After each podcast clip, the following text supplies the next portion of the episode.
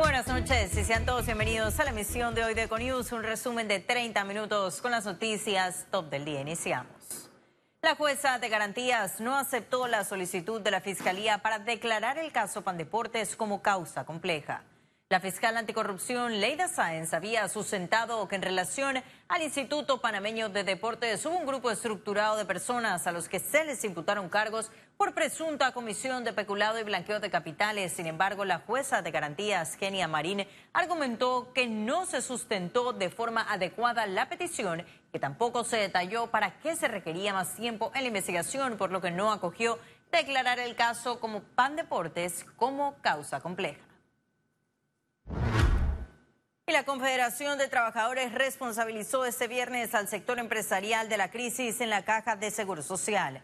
El gremio rechazó las designaciones en la instalación del Comité Asesor de Alto Nivel ad honorem debido a que está conformado por corrientes que quieren privatizar la caja de Seguro Social. Además, el gremio señaló que la institución necesita de manera urgente el audito de los estados financieros y las corridas actuariales de la Contraloría para iniciar el diálogo nacional. También mostraron su desacuerdo con las recomendaciones, los empresarios y los organismos internacionales de aumentar la edad de jubilación.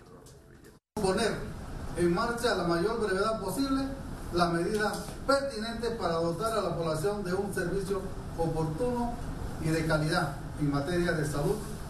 La CTRP rechaza la instalación del Comité Asesor ad Honores anunciado por el señor director de la Caja de Seguro Social, puesto que estas designaciones solo responden a intereses de las cúpulas empresariales que ha venido abanicando la privatización de la Caja del Seguro Social. Y tras años en pausa, la convocatoria de la Corte para el Tribunal de Transparencia es aplaudida por juristas. Veamos. Son tres magistrados que conformarán el nuevo tribunal encargado de investigar y sancionar a los funcionarios del órgano judicial que cometan faltas en el sistema.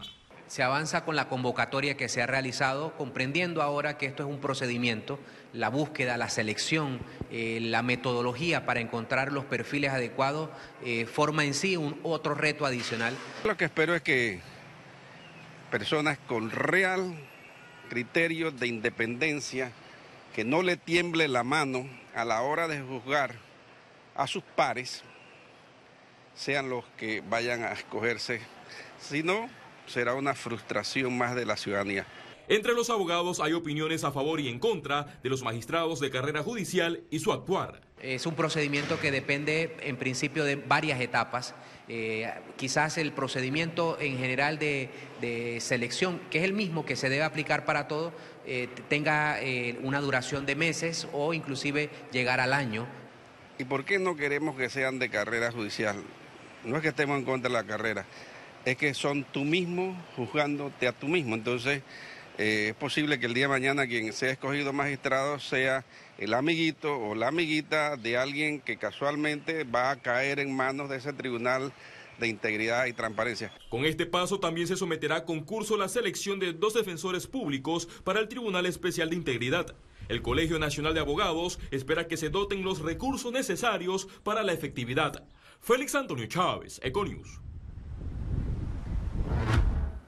Gabriel Tribaldos, el Movimiento Independiente espera eficiencia en el diálogo para las reformas constitucionales. Ahora esperamos pues que eh, esta nueva comisión, este nuevo manejo, este marco eh, legal que se está otorgando lleve eh, el, tema a otro nivel y que probablemente podamos estar discutiendo unas reformas constitucionales prontamente. Y remarco prontamente porque nos asusta bastante el término que se le está otorgando a esto, que puede llevar inclusive, si usamos la prórroga, hasta cinco años de discusión. Eso podría diluir la importancia del tema y que quedemos sin nada, sin hacha, calabaza y miel, como decimos buen panameño. Así que hay que tratar de que eso no pase, hay que como ciudadanos hacer la presión necesaria para que la discusión se lleve de manera eficiente.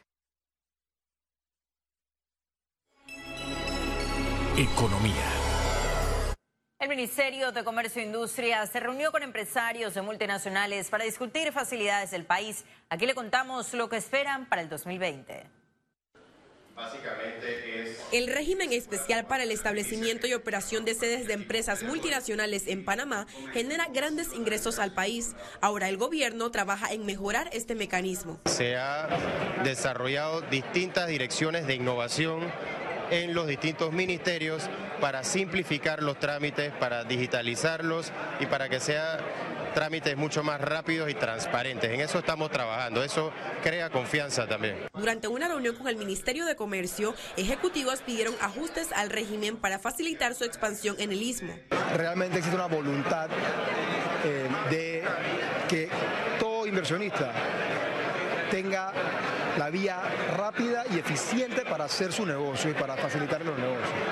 Pero hay veces que no se enteran de quizás las cosas que están entorpeciendo. Nosotros pensamos que eh, existe siempre la oportunidad de buscar cómo juntos articular entre gobierno y empresa privada la posibilidad de mantener tanto la competitividad eh, de Panamá como destino, así como la competitividad de nuestra empresa a través de la atracción del mejor talento posible. Actualmente hay más de 150 multinacionales con sede en Panamá.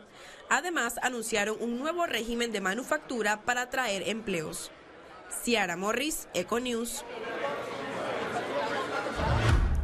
Y a propósito de las multinacionales sede en Panamá, el Istmo dio grandes pasos esta semana en el Foro Económico Mundial en Davos. A continuación, un análisis de la estrategia y sus alcances. Participar de networkings en foros de negocios internacionales es la estrategia de este gobierno para conseguir nuevas inversiones para Panamá.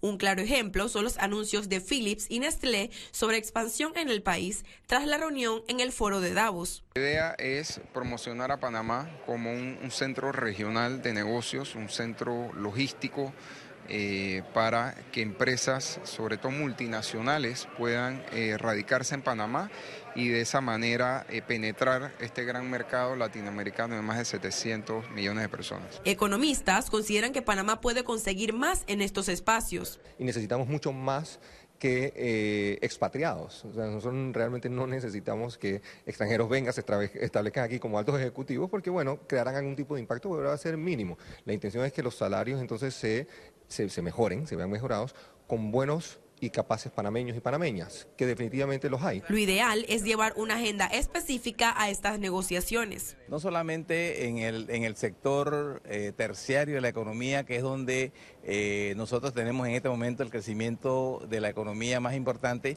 sino aquellos sectores donde todavía la economía no ha despegado, como es el sector primario, el sector secundario. Especialistas recomiendan atraer empresas en áreas de textiles e industria que generen empleos al país. Ciara Morris, Econews. AES analiza mecanismo con el Ministerio de Economía y Finanzas para que el Estado pueda adquirir su 50.4% de acciones del embalse Bayano. El objetivo es que el Canal de Panamá pueda realizar un proyecto que mitigue la escasez del agua. Nosotros en este momento lo que estamos en plena negociación, no estamos haciendo una evaluación de cuánto es el valor de AES Bayano para después sentarnos con el Ministerio de Economía y Finanzas y poder llegar a un acuerdo para que esas acciones que nosotros tenemos en este momento y también las acciones de los accionistas minoritarios puedan pasar entonces al Estado de Panamá. ¿no? Entonces no hay fecha, pero sí indudablemente el, entiendo que el Ministerio de Economía y Finanzas eh, está muy urgido de poder hacer esto porque tiene que darle una respuesta también a su vez al Canal de Panamá. Y a Panamá llegó el primer carro eléctrico dedicado al transporte de carga. Se trata del nuevo miembro de la flota de BID modelo T3, el cual será manejado por una mujer. Una iniciativa de Cervecería Nacional, Trucks Logics y Banismo con la meta de reducir las emisiones de carbono en la cadena de valor para el 2025. La puesta en marcha del proyecto presenta la oportunidad de ser inclusivos con las mujeres para emprender en la logística de transporte de carga. Para nós outros é um orgulho ser inovador e, e arrancar com essa iniciativa que, que vai aportar a, a todo o tema de sustentabilidade acá no país e, e, claro, apoiar também uma melhor qualidade de vida para os panamenhos e para os estrangeiros que acá vivem em Panamá. Ahora sí ha llegado el momento de conocer un resumen de la jornada bursátil de este viernes 24 de enero. Adelante. El Dow Jones cotizó en 28.989 con 73 puntos, baja 0.58%. El IBEX 35 se situó en 9.562 puntos, aumenta 0.46%, mientras que la Bolsa de Valores de Panamá cotizó en 458 con 48 puntos, aumenta 0.47%. Ahora veamos en detalle el volumen negociado en la Bolsa de Valores de Panamá.